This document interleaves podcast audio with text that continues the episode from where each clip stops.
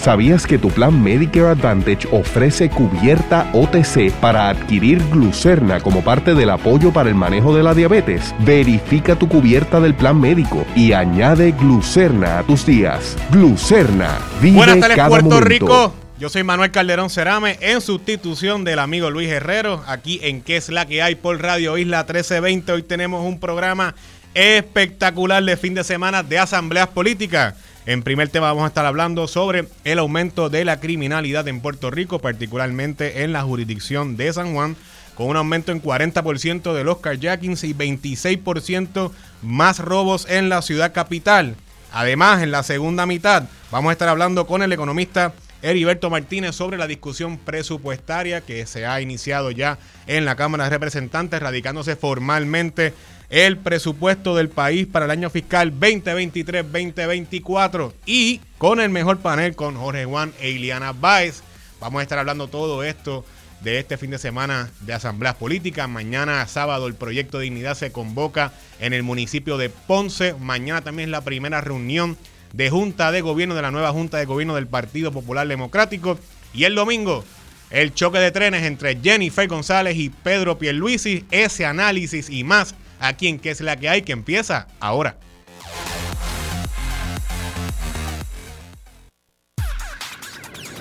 El análisis más potente y completo comienza ahora. Luis Herrero llega prendiendo fuego a los políticos y figuras que se atreven a dañar el país. Radio Isla 1320 presenta ¿Qué es la que hay? Con Luis Herrero.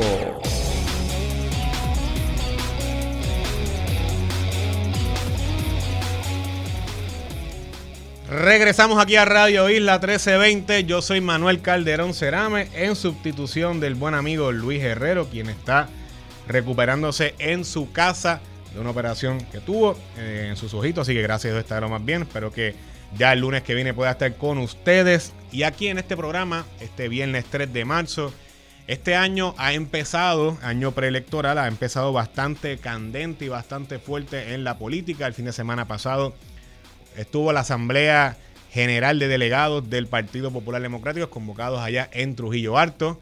Eh, este fin de semana no es para menos la- las asambleas eh, y los movimientos políticos, tanto del Partido Proyecto Dignidad y el domingo el Partido Nuevo Progresista, pero toda esa discusión, usted no se despegue de Radio Isla, que luego de la segunda mitad con el mejor panel, eh, con Jorge Juan e Iliana Báez, vamos a estar hablando todo eso y más sobre política, pero no todo es política partidista. eh, hay asuntos importantes de política pública para Puerto Rico y uno de los temas que yo creo que ha sacudido el inicio de este año 2023, año preelectoral, y que sin lugar a duda va a ser un tema importante eh, de cara a las próximas elecciones, el tema de la seguridad, la seguridad pública. Hoy el periódico El Nuevo Día, en portada, eh, nos habla sobre eh, el asunto, el aumento dramático en los carjackings en Puerto Rico. Para mí esto es un tema eh, importante, un tema donde se combinan dos entes importantes para el país y para usted que nos sintoniza, tanto el componente del gobierno eh, local, el gobierno de Lela, la policía estatal y el combinado de la policía eh, y el Departamento Federal en Puerto Rico, lo que se conoce como el FBI y las autoridades federales. Hoy, eh, en una nota eh, escrita por el periodista Carlos Tolentino Rosario, elabora la situación actual de distintos carjackings que se han dado en todo Puerto Rico, particularmente recientemente en el municipio de Camuy y en el municipio también de Manatí y igualmente en la ciudad capital de San Juan. Eh, en la página número 5 del Nuevo Día, hoy nos trae una gráfica bastante interesante donde más allá de comparar eh, la situación de los kayaking entre el 2022 y el año actual 2023, nos elabora y dice que en lo que va de 2023, los robos de auto a mano armada, conocidos como carjackings, han aumentado en un 40% respecto a los incidentes reportados hasta el 1 de marzo del año pasado. Estos crímenes se han cometido casi todos en las regiones policíacas de la isla. Y aquí es algo interesante, porque naturalmente yo puedo garantizar que la gran mayoría de los que nos están sintonizando actualmente están manejando un vehículo en, cualquiera, en cualquier jurisdicción de todo Puerto Rico.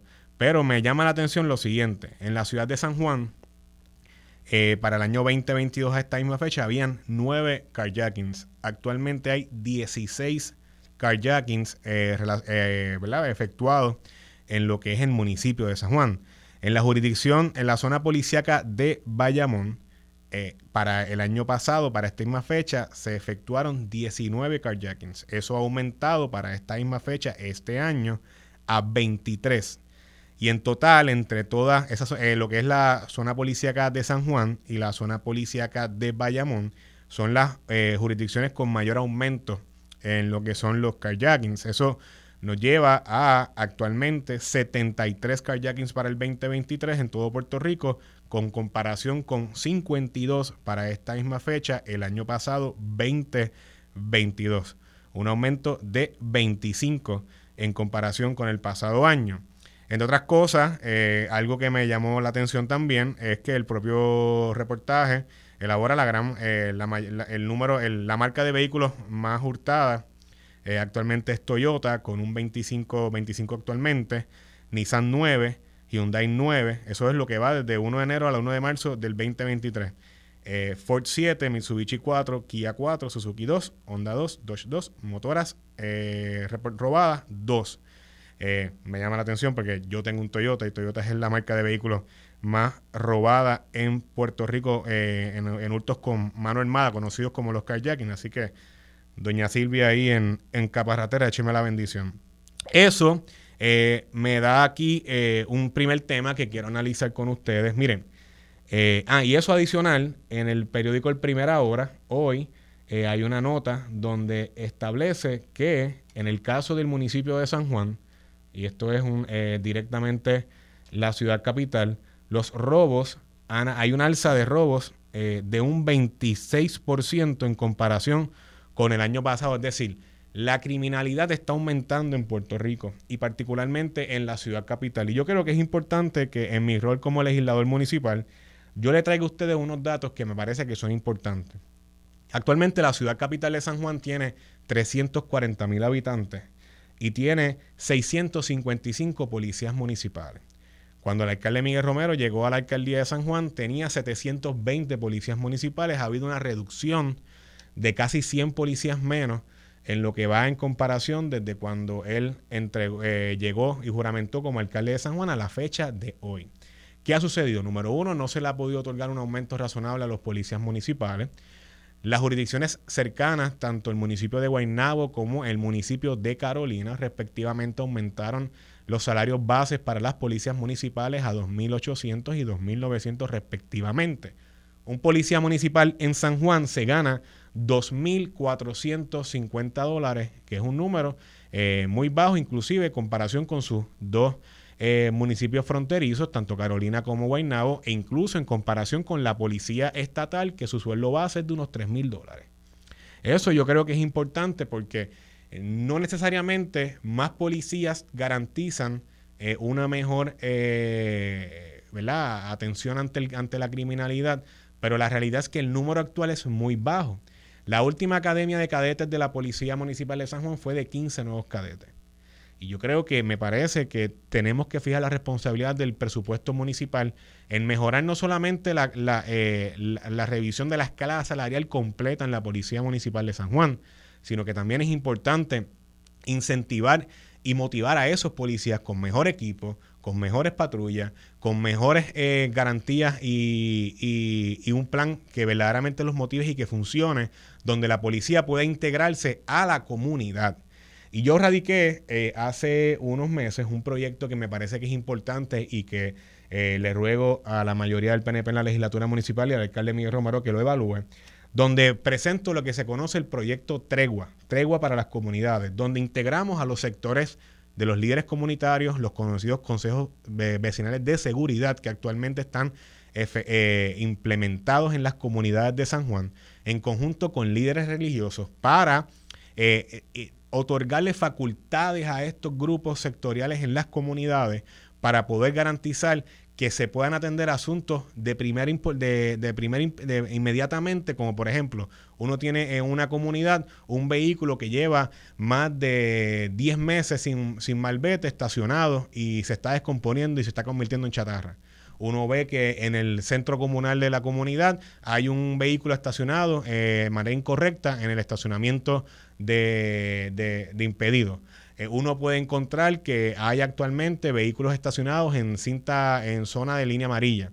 Eh, asuntos de esta monta y quizás algunos otros que podamos conversar y se los podamos delegar a estos consejos vecinales de seguridad para que ellos puedan otorgar esas multas administrativas, para que ellos puedan atender estas situaciones inmediatamente y no tener que llamar al cuartel municipal para que el retén coja, llame por el radio, mande una patrulla a atender este asunto, quizás de tercera o segunda importancia, cuando los policías, los poquitos que tenemos, tienen que estar actualmente dando la ronda y combatiendo la criminalidad en las zonas de alta incidencia en la ciudad capital. Yo creo que me parece que ante la falta de policías aquí hay una propuesta eh, del programa Tregua, conocido igualmente implementado en la, ciudad de Nueva York, en la ciudad de Miami y en la ciudad de New Orleans, conocido como los Neighborhood Watch, que funcionan de una manera que podemos garantizar integrar a todos los sectores, tanto la comunidad como el sector religioso, con diversos otros sectores, para garantizar que la policía sea más efectiva en la lucha contra la criminalidad.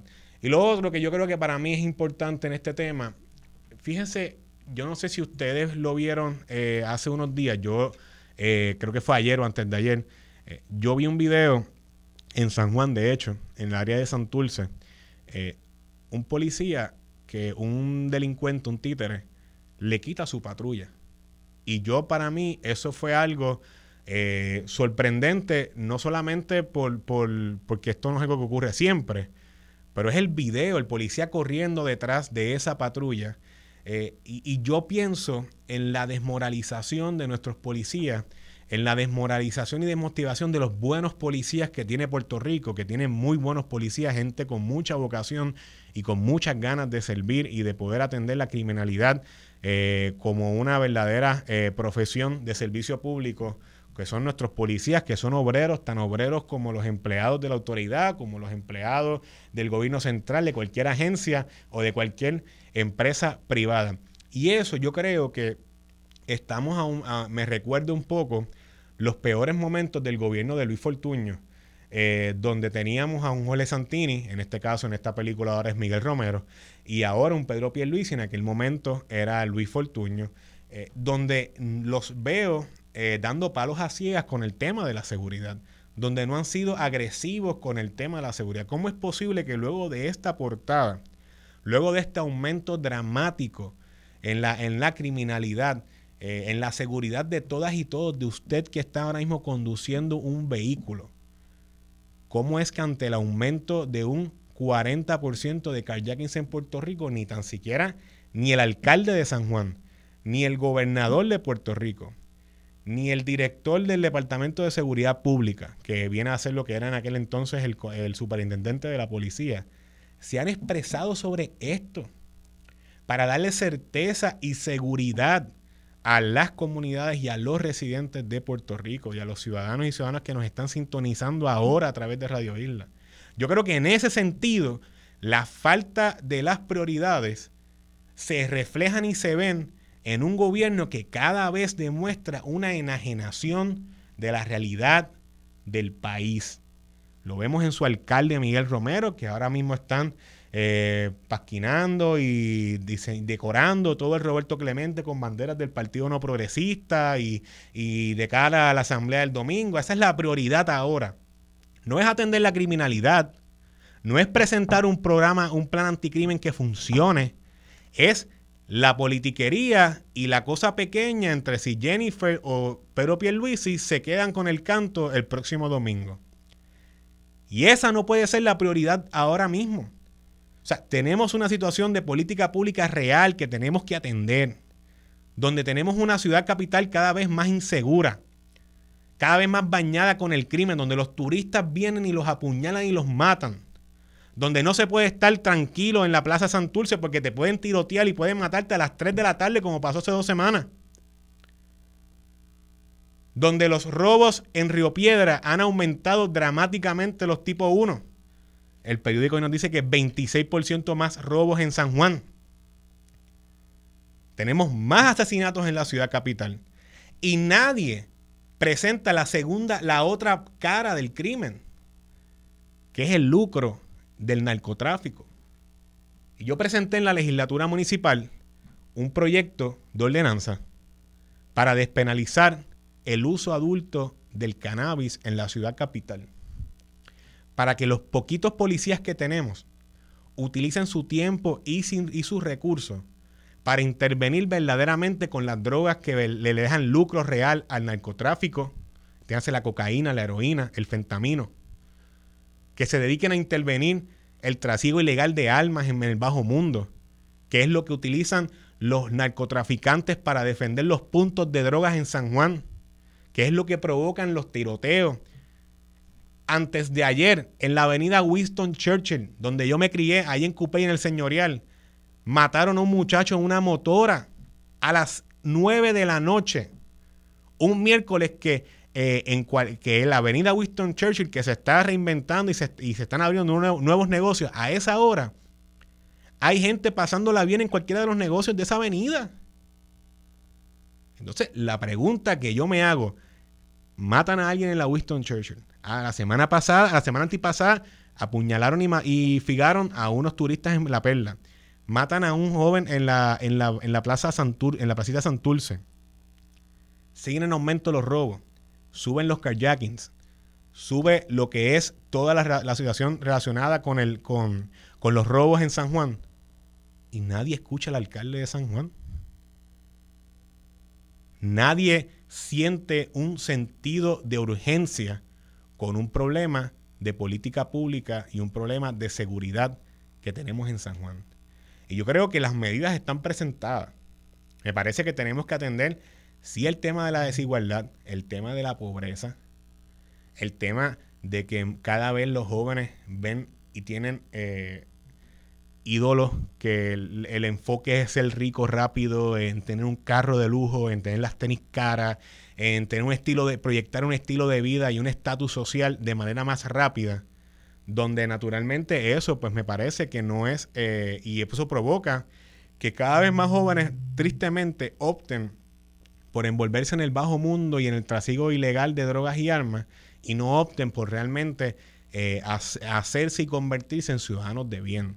Y yo creo que tenemos que eh, enfocar de cara a las próximas elecciones los temas reales y los temas que verdaderamente a usted le importa. Usted quiere sentirse más seguro en su casa. Usted quiere poder conducir su vehículo a las 9, 10 de la noche y sentirse seguro. Usted quiere poder decirle a sus hijos y a sus nietos, ve, ve a la discoteca, sal da una vuelta, pero por favor que regrese. Que regrese sano y salvo. Que no venga un títere de esto y le haga un carjacking. Que no venga eh, en cualquier eh, intercambio entre en, una guerra de puntos y, se cuele en un tiroteo y tenga una tragedia, un suceso que lamentar. Yo creo que eso no es, me parece que es lo que Puerto Rico quiere. Y creo que demanda y, le tenemos que exigir a toda la clase política del país, incluyendo los de mi partido, a que presenten propuestas como las que yo he presentado en la legislatura municipal de San Juan para atender el asunto de la criminalidad desde un enfoque más comunitario, desde un enfoque eh, menos punitivo y más salubrista con la despenalización del uso del cannabis y donde verdaderamente podamos incentivar y motivar a nuestros policías municipales y a la policía estatal. Eh, vamos a hacer una breve pausa. Cuando regresemos, vamos a estar hablando, cambiando el tema un poco, hablando sobre el presupuesto y la discusión presupuestaria del país con el economista Heriberto Martínez. El manejo de diabetes comienza con una buena nutrición. Glucerna está diseñado con Carb Steady, una mezcla única de carbohidratos de digestión lenta para ayudar a minimizar el azúcar en la sangre, ideal para sustituir una merienda o comida no saludable.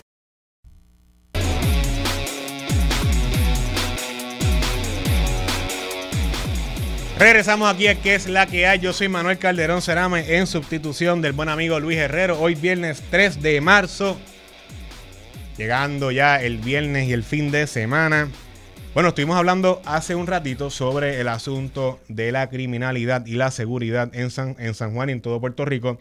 Pero ahora quiero cambiar un poco el tema y quiero hablar con una persona eh, que conoce mucho sobre el mundo eh, presupuestario, de los temas de índole fiscal de Puerto Rico y de la Junta. Él es el economista Heriberto Martínez, que está aquí con nosotros. Saludos, Heriberto. Saludos Manuel para ti, para todo el público de Radio Isla, un saludo a Luis Herrero en ausencia y nada, ready aquí para compartir contigo un ratito un viernes por la tarde Manuel. Gracias Heriberto. Mira, eh, ayer en la Cámara, el presidente de la Cámara anunció que se radicó el nuevo presupuesto para el año fiscal 2023-2024. Eh, eh, hoy vi de Noticel que ya la Junta parece que envió una carta para unos recortes en el, área de acceso, en el área de salud, de administración de servicios de salud, de seguridad, de salud y seguridad y de, salud, disculpa. Y quiero también, eh, quisiera tener un poco un ímpetu un resumen tuyo sobre eh, si la Universidad de Puerto Rico está eh, garantizada y sus pagos y, y la fórmula está garantizada con este nuevo presupuesto. Eh, y un poco sobre la, la, la, ¿verdad? la comunicación que envió hoy la, la Junta de Supervisión Fiscal en cuanto al tema de salud. Manuel, sí, vamos a empezar eh, rapidito para no aburrir al público un viernes por la tarde con, con este tema. Desde el punto de vista de ACES, ACES es básicamente el plan vital o el plan de salud del gobierno para personas que no puedan eh, acceder a un plan médico privado lo que ocurre en el presupuesto que se radicó ayer por parte de la Cámara de Representantes, ojo, que según dijo el presidente de la Cámara y el presidente de la Comisión de Hacienda, Jesús Santa, también lo comentaba esta mañana, esto se radicó con los lineamientos que había hecho público la Junta para comenzar el proceso de análisis presupuestario. Para nada eh, representa las expectativas que tiene la mayoría de la, de la, Cámara de Representantes con respecto a lo que debe ser el presupuesto final. Lo que ocurre es que, de acuerdo al calendario de la Junta, Manuel, hubiésemos tenido que esperar a junio para tener 10 días para hacer vistas públicas y aprobar el presupuesto. Y como tú bien sabes, la mayoría legislativa siempre ha sido muy insistente en que el tema presupuestario tiene que tener el tiempo suficiente en la Asamblea Legislativa y que la Asamblea Legislativa desea ser un actor proactivo en la discusión presupuestaria del país. Dicho eso, en, el tema de salud de ACES eh, para el plan vital hay una reducción en la aportación porque hubo un acuerdo entre demócratas y republicanos en el Congreso de los Estados Unidos para otorgar casi 20 billones de dólares para los próximos cinco años. O sea, si hacemos la división, estamos hablando de un poco cercano a 4 mil millones de dólares anuales para financiar ACES. Esto, Manuel, funciona con fórmula. No quiero ser muy eh, técnico, pero básicamente es una fórmula 26% nosotros, 74% el gobierno federal. Por lo tanto, lo que se puso en el presupuesto fue lo suficiente para que el resto de los gastos sea cubierto por la totalidad de las asignaciones de Medicaid o del gobierno federal por los próximos cinco años. Tengo que comentar que desde el punto de vista fiscal, el tema de la salud eh, a través del plan vital debe estar cubierto en Puerto Rico por los próximos cinco años. Así que ahí no debemos tener mucho problema y si vemos una reducción en esa partida se debe a eso, a esa asignación de puntos federales. Ahora, con respecto a la Universidad de Puerto Rico, esa parte, Manuel, voy a decirte algo bien eh, técnico que después tú puedes abundar y yo creo que hay que seguirlo discutiendo. De acuerdo al plan fiscal original, la UPR iba a terminar con 380 millones de dólares y de ahí en adelante comenzaba a aumentar por inflación.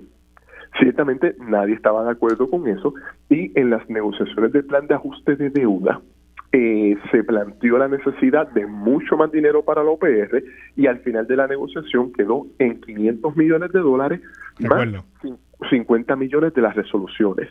Eso se aprueba en el plan de ajuste de deuda, se certifica y eso provocó que se cambiara el plan fiscal, etcétera. Pero lo que quiero decir, Manuel, y esto estoy loco por discutirlo y debatirlo en todos los foros y te agradezco que me dieras el espacio para mencionarlo.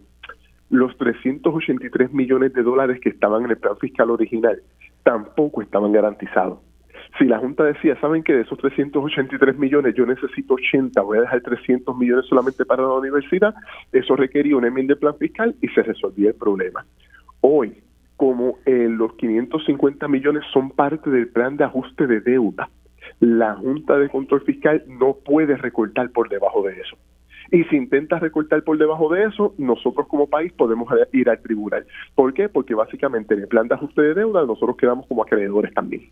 Y esa es la parte importante que muchos de los detractores del plan de ajuste de deuda no entendieron y te agradezco que me dejes el espacio para eh, mencionarlo. Dicho esto, eh, la Junta puso 500 millones de dólares, eso fue un error de interpretación, se va a corregir, ha habido comunicación, se supone que sean 550 millones de dólares y vamos a darle una vista pública completa a la OPR para que le presenten a la Asamblea Legislativa necesidades adicionales para infraestructura, para los médicos residentes, para contratación de profesores, para el sistema de retiro. Y ciertamente la actitud de la Asamblea Legislativa siempre ha sido más dinero para la Universidad de Puerto Rico, aunque claro, ciertamente siempre ahora pues se está solicitando el para qué los quieres usar, no por propósito legislativo, sino para propósitos de poder justificarlo ante la Junta, que es una Junta de Control Fiscal sumamente conservadora en estos temas. O sea que podemos decirle, Heriberto, que le conseguimos 220 millones de dólares adicionales a la Universidad de Puerto Rico en comparación con el año fiscal pasado. Hoy, hoy la OPS tendría 380 millones de dólares si se hubiese cumplido con el plan fiscal anterior, que es el caso que estamos viendo, por ejemplo, con los recortes a los municipios. Hoy la OPS tiene en el presupuesto 500 millones de dólares, se supone que sean 550 millones, pero el lenguaje de la negociación fue que ese era el piso. De ahí en adelante podemos poner más. Si me preguntan a mí, esta es mi posición particular, Manuel Heriberto Martínez Otero como persona y como economista favorece la fórmula. Eh, pero desde el punto de vista de los que toman las decisiones, particularmente la decisión final que la tiene la Junta, la fórmula no es una posibilidad en este momento. Por lo tanto, ya la OPR está preparando todo un pliego de peticiones de el dinero que necesitan más allá de los 550 millones de dólares para ponerlos en el presupuesto y debatir y discutir con la Junta la necesidad de esos fondos. Así que ciertamente, eh, que era lo que yo mencionaba en aquel momento del plan de ajuste de deuda, no es lo que yo quisiera, pero pudimos haber estado en una posición demasiado peor. Así que por lo menos ahora estamos en una posición de negociación bastante estable. Qué bueno, me alegro mucho. Gracias, Heriberto, por estar con nosotros aquí en ¿Qué es la que hay? por Radio Isla 1320. Nosotros regresamos luego de una breve pausa. Muchas gracias. Ella es comunicadora, relacionista y experta en manejo de crisis. Él es estratega y un veterano de campañas políticas. Iliana Baez y Jorge Juan Sanders entran al mejor panel. Regresamos aquí a Radio Isla 1320. Yo soy Manuel Calderón Cerame en sustitución del buen amigo Luis Herrero. Donde quiera que esté, le enviamos un abrazo y nuestra deseo de recuperar pronta recuperación. Pero ahora llega a su panel favorito, el mejor panel, aquí en que es la que hay por Radio Isla 1320. ¿Cómo estás, Jorge? Saludos, Manuel, saludos, Giliana, y saludos a todos los que nos escuchan otro viernes. Gracias. ¿Cómo estás, Giliana? ¿Estás bien? Saludos Manuel, a ti, a Juan y a todas las personas que nos están sintonizando. Qué bien, qué bien, qué bueno que están con nosotros. Este es otro fin de semana eh, activo en la política puertorriqueña. Eh, el fin de semana pasado fue la asamblea de delegados del Partido Popular Democrático donde se escogió la nueva junta de gobierno. Allí estuvieron los candidatos a la presidencia del Partido Popular en Trujillo Alto, una actividad que razonablemente quedó bien eh, le hablaron a, las huéspedes populares, pero este fin de semana eh, ya el balón pasa a otros movimientos políticos y eh, le había dicho a la audiencia al principio que, la, que íbamos a estar hablando de, de todo lo que va a estar aconteciendo políticamente en este fin de semana, sobre todo el próximo domingo, pero que primero me gustaría que analizáramos el hecho de que el proyecto Dignidad, partido que convoca, diría yo, que la derecha conservadora en Puerto Rico han ocupado, ese espacio en la política puertorriqueña. Tiene mañana eh, una convención eh, y asamblea eh, en el municipio de Ponce. Y me llama la atención porque César Vázquez ha estado dando comparecencia a distintos medios de comunicación. Fue pasado candidato a la gobernación, entiendo que es el presidente de ese partido. Y está hablando en unos términos no están buscando meramente quedar inscritos. Ellos están hablando con la intención y la proyección de ganar más escaños. De hecho, hablan de eh, buscar la manera de ganar las elecciones eh, de cara al 2024.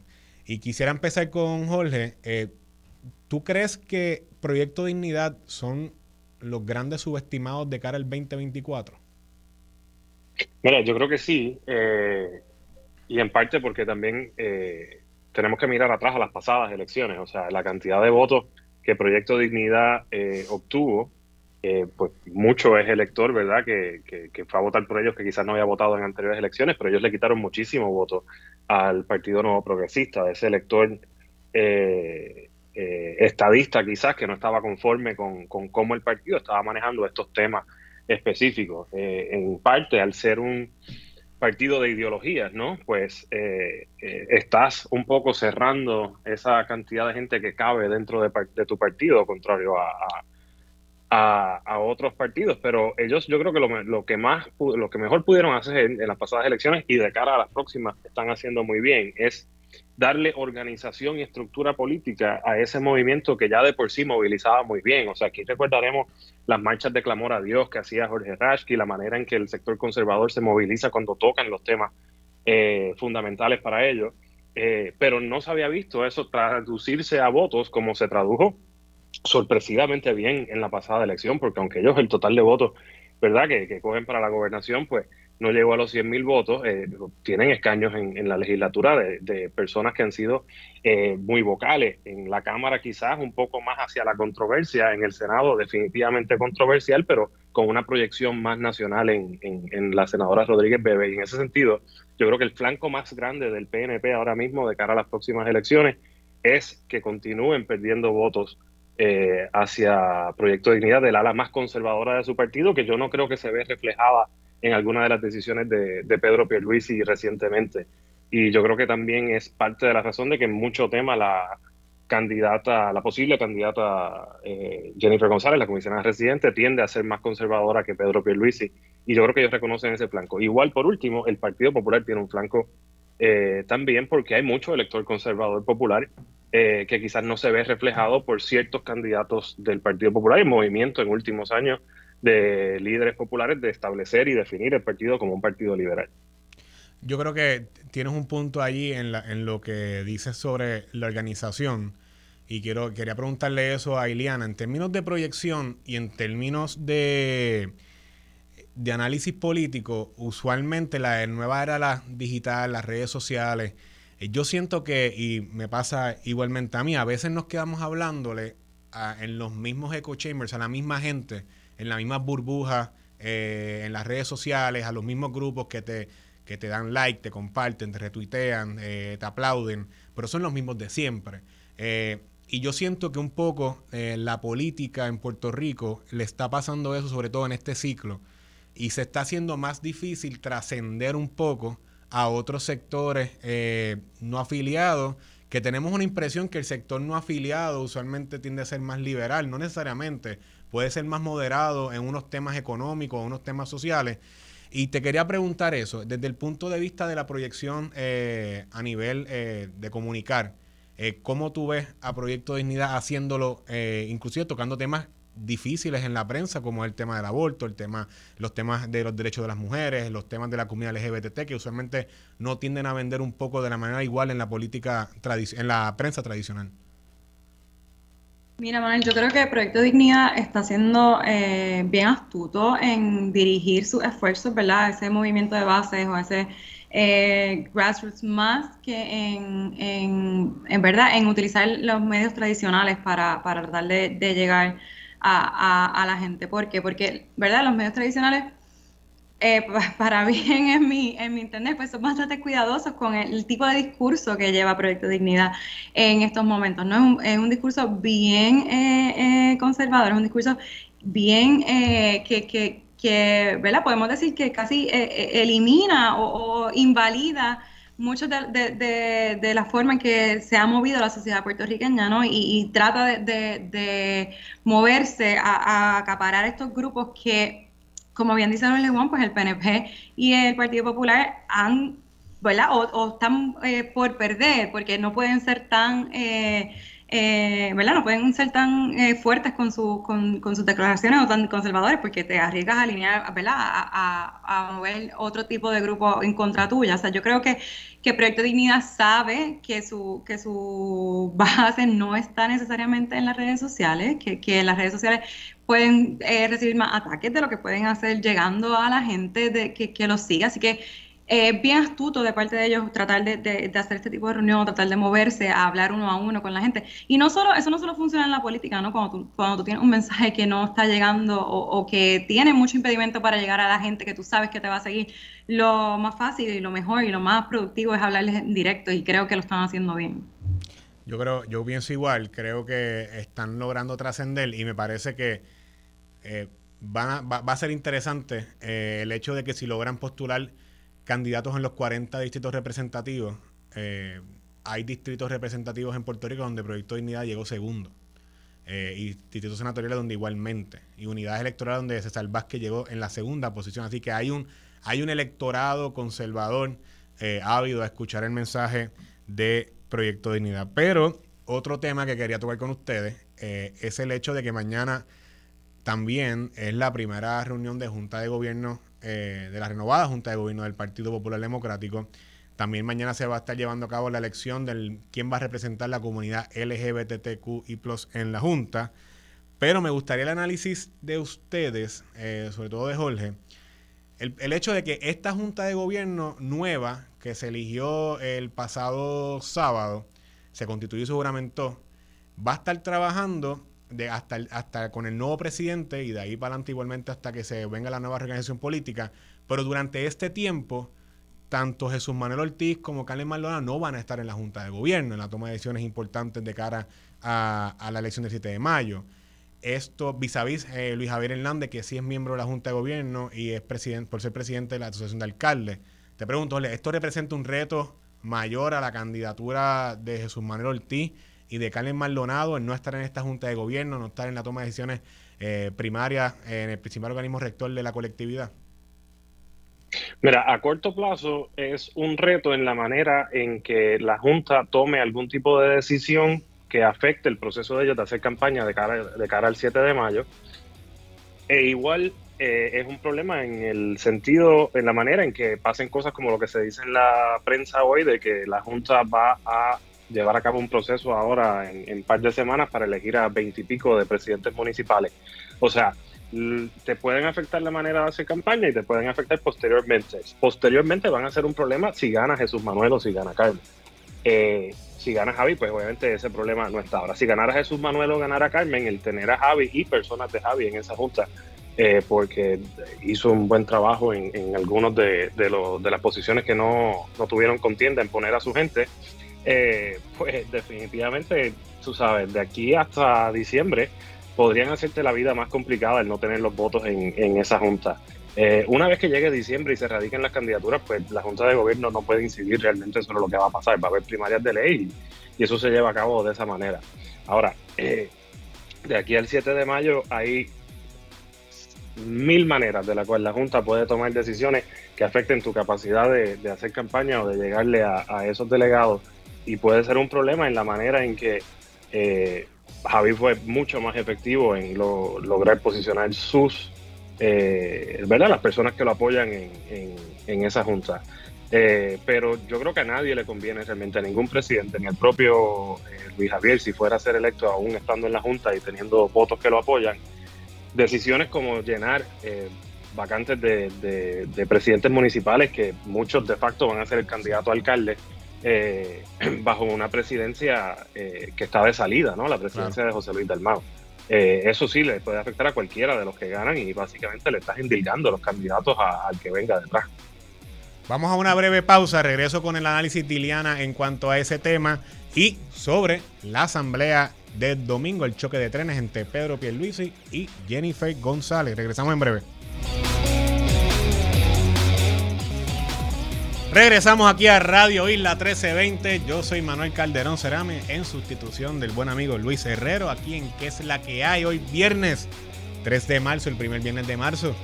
Estamos hablando aquí eh, con el mejor panel, eh, con el amigo Jorge Juan Sanders y la amiga Iliana Báez, Estábamos hablando un poco eh, sobre Proyecto Dignidad, eh, su asamblea de mañana, la Junta de Gobierno del Partido Popular y ahora pues le paso el turno a mi buena amiga Iliana para que nos dé su impresión sobre la Junta de Gobierno, la, situación con Jesús Manuel, Carmencita, Javi.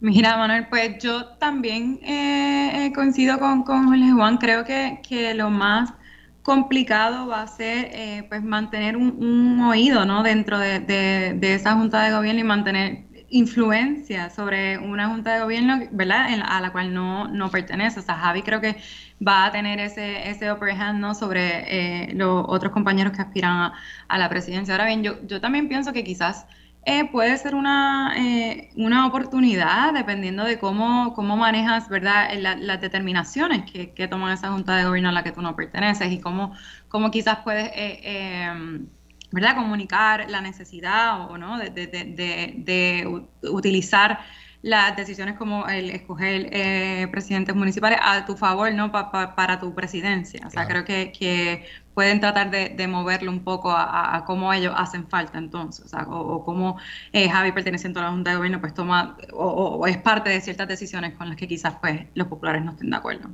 Yo pienso igual y creo también, me parece una oportunidad para Jesús, quizás no para proyectar un poco desde el punto de vista del establishment actual, que creo que hay un, grito de renovación y de ganas de cambiar las cosas en el partido, pero igualmente también es interesante y es naturalmente eh, necesario tener una voz ahí que tome las decisiones de cara a la asamblea, a la elección general el 7 de mayo, para la, elección abierta el 7 de mayo para escoger el nuevo presidente o presidenta. Pero, yéndonos un poquito del Partido Popular, mañana, el domingo, disculpa, es la asamblea de eh, delegados del Partido Nuevo Progresista ya vi que la avenida Roosevelt aquí cerca de Radio Isla, están los billboards por la avenida eh, Martínez Nadal, eh, hay movimiento, hay la, lo que se conoce como una pequeña paz armada entre los bandos de Jennifer González y Pedro Pierluisi. Ayer la comisionada y antes de ayer hizo unos anuncios bastante contundentes. Hoy tuvo entrevistas en distintos medios de comunicación, estuvo aquí en Radio Isla de hecho donde aquí dijo que no descarta eh, ninguna candidatura de cara a las próximas elecciones, incluyendo la gobernación. Eh, hubo un mensaje el Día de la Ciudadanía con unos, eh, ayer, con unos, ah, me parece, comunicando dos cosas importantes. Número uno, que ella es de pueblo, un poco dándole un golpe a, lo que ha proyectado Pedro Luis, como quizás un poco más enajenado, un gobernador un poco más para personas más acaudaladas, no tanto de la gente. Y número dos, dijo algo importante de que el PNP regrese a sus raíces. Y yo creo que eso ha sido un mensaje también, otro golpe indirecto eh, a lo que Pedro Pierluisi ha estado proyectando como gobernador y, lo que le ha proyectado a la base PNP eh, por los pasados dos años y medio. Así que me gustaría, empezando contigo, Iliana, eh, tu análisis sobre la asamblea eh, qué debe pasar ahí y cómo esto, cómo lo ve la gente de afuera, o sea, los que no están allí, los populares que no fueron el domingo pasado, cómo ven estas cosas, qué quieren ver y los PNPs que no van a ir a la asamblea o los que no son PNPs que lo van a ver en los medios de comunicación reseñados, qué es lo que debe proyectar para que atraiga a esa otra gente desde afuera. Creo que la división, o sea, eh, hay una retórica muchas veces que, ¿verdad? Que la pues este tipo de, dinámica dentro de, un partido, ¿verdad? Pues a la larga fortalece al partido, o sea, movilizaste a gente eh, eh, a favor tuyo o a favor de otra persona, ¿verdad? Y de momento, pues, eh, fortaleciste o, ese sentimiento de, de, pues, de que estás moviéndote o que quieres lograr cosas por el país, ¿verdad? el excitement que viene con eso, pero eso solamente funciona si a la larga logras eh, unir al partido, ¿no? Unir al otro bando que, apoyaba a, la otra persona. Y creo que eso es lo más complicado cuando se da en este tipo de dinámica. Desde afuera lo que se ve es separación, desde afuera lo que se ve es como, ay, no se ponen de acuerdo, desde afuera lo que se ve es eh, un poco, ¿verdad? En el caso del PNP, por usarlo de ejemplo, pero pudiera usar también el Partido Popular, pues se ve un poco como una riña, ¿no? Y, y yo no creo que eso es lo que tú debes eh, proyectar, ¿no? Y creo que, que, la, que la comisionada residente se la está jugando, ¿verdad? Un, poco arriesgada en términos de, ¿verdad? No creo que, que la figura, y lo hablábamos eh, Luis y, y, Jorge Juan y yo en las pasadas semanas, o sea, no creo que la figura de Pedro Pérez esté lo suficientemente desgastada como para que Jennifer González esté haciendo esto en estos momentos. Jorge, tú como tu experiencia eh, como veterano de campaña y que has manejado este tipo de eventos en otras ocasiones, en otras circunstancias en el pasado, ¿qué tiene que haber ahí para que Pedro Pierluisi salga fortalecido? ¿Qué, no debe pasar y qué debe suceder? Mira, obviamente eh, este tipo de actividad la, gente y la prensa especialmente la, mide por, por dos tipos de cosas. Uno, la movilización siempre está el, mítico aplausómetro de quién aplaudieron más, quién llevó más gente, quién tenía más pancartas. Lo vimos ahora mismo con la asamblea del PPD. La mayoría de los artículos, especialmente los artículos digitales que, subieron durante la asamblea, giraban en quién fue el más aplaudido y quién fue el que más eh, personas llevó. Así que obviamente el gobernador tiene que demostrar que tiene la capacidad de movilizar eh, mucha gente y llenar el salón con gente a favor suyo, especialmente porque siendo el gobernador siendo el presidente del partido, tiene más recursos que la comisionada residente para mover gente a este tipo de actividad. Llámese los servidores públicos progresistas, eh, que es precisamente el tema que está en el tema de la discordia, tanto en el PNP como en el PPD, por las expresiones de la comisionada. Eh, por otro lado, el gobernador, en su capacidad de presidente del partido, tiene que asegurarse de que todo el mundo que vaya a tomar la palabra allí, que vaya a expresarse a los medios en calidad oficial y que vaya a dar un mensaje, lo tengan lo más controlado posible. O sea, lo otro que la prensa va a buscar es quién le hace el desplante al gobernador, cómo el gobernador ¿verdad? pasa algún tipo de, bochorno eh, o alguna situación incómoda. Eh, por otro lado, la comisionada residente, eh, yo creo que es una oportunidad para ella porque ha hecho mucho comentario de estar lista de, de, vamos para adelante, de tenemos que volver a las raíces, da mensajes, pero en muchas actividades, incluyendo una reciente este pasado fin de semana, tan pronto el gobernador llega, ella se ha ido. O sea, no han querido medir fuerzas realmente eh, frente a frente y esta va a ser la primera vez el domingo y ella también tiene que demostrar la capacidad de llevar gente, llenar el salón y poderle hacer frente al presidente del partido. En cuanto a la percepción de qué tienen que, proyectar, yo creo que ella está proyectando exactamente lo que ella va a proyectar cuando sea candidata a, la gobernación, si lo es. El gobernador, por otro lado, es el que tiene el problema de proyección porque yo creo que es innegable que allá afuera, y no viene estos dos años y medio nada más, porque es lo que él ha proyectado desde que fue candidato con Luis Fortuño, eh, es un poco de desfaz entre el tipo de PNP que él es y la gente que tiene a su alrededor y lo que siente y vive y padece es el, PNP de la calle, que al fin y al cabo es un puertorriqueño como todos nosotros y, siente lo mismo. Y la, el gobernador ha demostrado una incapacidad de, demostrar empatía con estos temas y una proyección pública de que está trabajando arduamente, que es algo que ella le, le da muy, ¿verdad? Por ese ángulo lo ataca muchísimo y yo creo que lo va a seguir haciendo aún más y el gobernador es el que tiene ese problema de proyección que debería tratar el domingo de comenzar a mejorar tanto con su mensaje como con, su proyección, pero que donde tiene que mejorarlo es en su desempeño eh, público como gobernador y con sus jefes de agencia y el trabajo del gobierno. Yo creo que eh, lo que tú dices eh, es importante, igual lo que trajo Iliana desde el punto de vista de, de amarrar los dos sectores del PNP, porque acuérdate que en esta asamblea el PNP va a ratificar a los dos vicepresidentes a los tres, incluyéndola a ella. Eh, y aquí me parece que, por lo que se conoce en la política, la figura de Johnny Méndez está con ella. De Tomás Rivera Chats, que es un líder importante. Y digo, debo suponer que al ratificar te darás un mensaje. Y hay que ver cómo Johnny Méndez juega con, la, con el mensaje, la retórica que trae. Y si decide eh, dar eh, algún golpe o algún no mention eh, desde su mensaje, ¿verdad? aludir a, los positivos de Jennifer desde su mensaje. Por el otro lado, una figura súper importante en la base del PNP la es Tomás Rivera Chats. Y Tomás es un político muy sagaz y muy astuto. Estoy seguro que si Tomás ve que Jennifer moviliza y ahí lo que llega gente con camisas de Jennifer y con banderas y pancartas de Jennifer, Jennifer gobernadora o Jennifer punto, eh, Tomás es capaz de, de virársele a Pedro Pierluisi en tarima y pues quedarse con la actividad, quizás haciendo algo en favor de ella. Muchas gracias, Jorge, muchas gracias, Iliana. Nosotros acabamos este programa por hoy. Gracias a ustedes. Eh, yo soy Manuel Calderón Cerama, ha sido un privilegio estar con ustedes. Usted no se despegue de la programación de Radio Isla que continúa. Muchas gracias.